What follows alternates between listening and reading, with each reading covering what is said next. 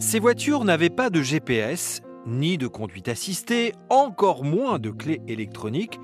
Et pour changer une ampoule, pas besoin d'avoir fait Polytechnique, juste un peu d'huile de coude. Alors bien sûr, faire un créneau ou démarrer en côte, c'était souvent l'enfer, mais elles avaient vraiment un charme fou.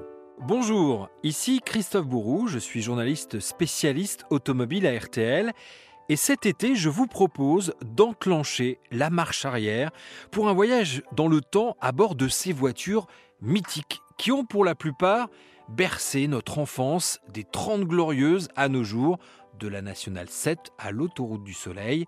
Bienvenue dans Chassé croisé. Et dans ce premier épisode, je vais vous parler de l'une des voitures françaises les plus populaires, sortie il y a tout juste 60 ans. C'était la voiture de mon enfance, celle que possédait mon papa, la Peugeot 404, une véritable Madeleine de Proust sur Été 60, la France ne compte que 175 km d'autoroute. C'est donc par la fameuse Nationale 7. Nationale 7 que l'on rejoint les plages. Sur ces 1000 km, une voiture pointe le bout de son capot, la Peugeot 404, tandis que dans les transistors résonne déjà le tube de l'été interprété par un jeune premier, un certain Johnny Hallyday. Souvenir, souvenir. C'est le début des yéyés, c'est l'époque des 30 glorieuses, à une époque justement où à peine un ménage sur quatre possède un réfrigérateur et un lave-linge, la soif de consommer atteint les Français. Un rêve Non, madame, une réalité. Avec les machines à laver, Flandria. La télévision est encore un luxe, tout juste un foyer sur 10 en est équipé et un sur 3 seulement possède une voiture, mais les ventes décollent et c'est dans ce contexte qu'arrive la 404. C'est presque comme par enchantement qu'est apparu en ce lundi de printemps sous les ombrages tout neufs du Précatelan en fleurs un nouveau modèle automobile, dernier né d'une lignée prestigieuse, la 404. Voiture dessinée par le célèbre carrossier italien Pininfarina, elle apporte une touche latine avec même au catalogue une couleur rouge tango.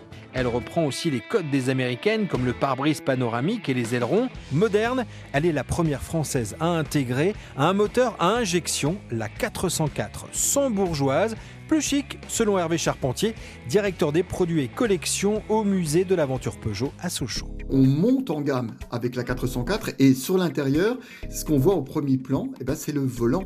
Le volant avec le fameux klaxon qui est en fait euh, un anneau chromé et quand on le manipulait, eh bien, ça permettait de klaxonner.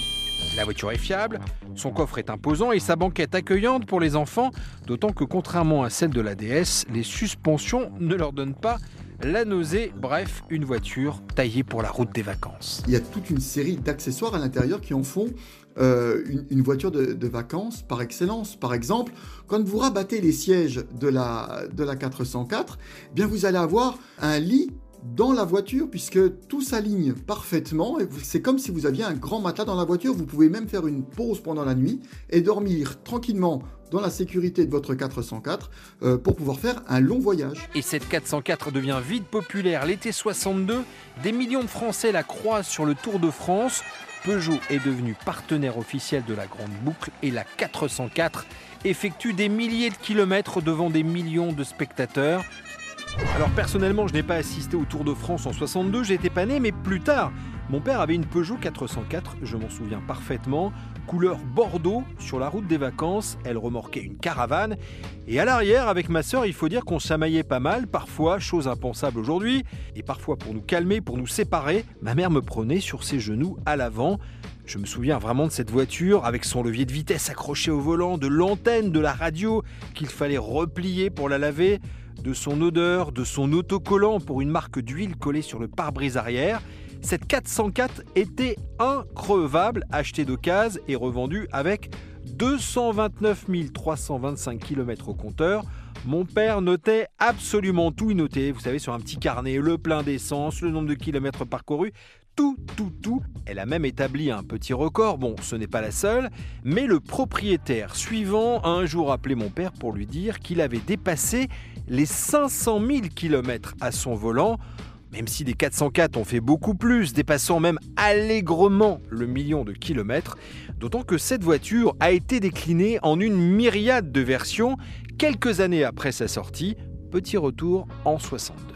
C'est aussi l'année où sortent d'autres versions. Au Salon d'automobile de Paris de 1961, c'est le dernier qui aura lieu au Grand Palais, eh bien splendide cabriolet est dévoilé.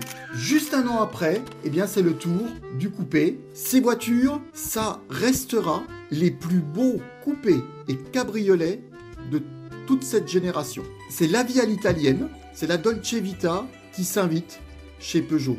Et ces voitures-là, elles participent aussi à l'esprit de vacances. Parce que quand on pense vacances, eh ben on pense balade en cabriolet euh, le long de la Riviera. Populaire au cinéma, Je vais lui montrer qui c'est Raoul. c'est la voiture de Lino Ventura dans Les Tontons Flingueurs et de François Pignon, incarné par Jacques Brel dans L'Emmerdeur, avec cette réplique devenue culte. Moi, je suis Peugeot. 10 ans que je suis Peugeot. Je suis fidèle. hein. À l'époque, on est fidèle à Peugeot, comme on est fidèle à Renault, comme on est fidèle à Simca ou Citroën. Mais cette Peugeot 404 a un plus, sa robustesse, elle devient d'ailleurs une référence en Afrique, où elle gagne des rallyes et sa version pick-up fait un carton. Au total, la marque au Lyon, on a produit 2,8 millions d'exemplaires fabriqués à l'usine de Sochaux jusqu'en 78. Alors, cette 404 dont on vient de parler, si vous souhaitez en acheter une, vous pouvez la trouver en occasion euh, pour la berline entre 7 000 et 25 000 euros en fonction de l'état, bien sûr, de la version et du kilométrage.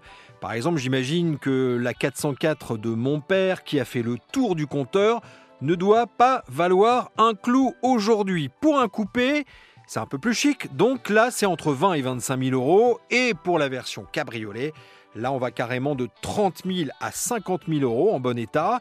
Et puis, il y a quand même la version break qui a pas mal marché. Là, vous la trouvez entre 12 000 et 15 000 euros.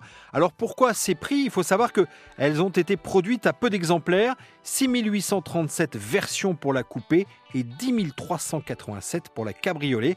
Ce qui explique leur prix euh, plus élevé en occasion. Vous venez d'écouter le premier épisode de Chassé Croisé et je vous en remercie. C'est un podcast consacré aux voitures mythiques qui ont bercé notre enfance, qui nous ont fait vibrer et pour certaines rêver. Vous pouvez retrouver tous les épisodes de ce podcast sur rtl.fr et sur toutes vos applications favorites. À très vite.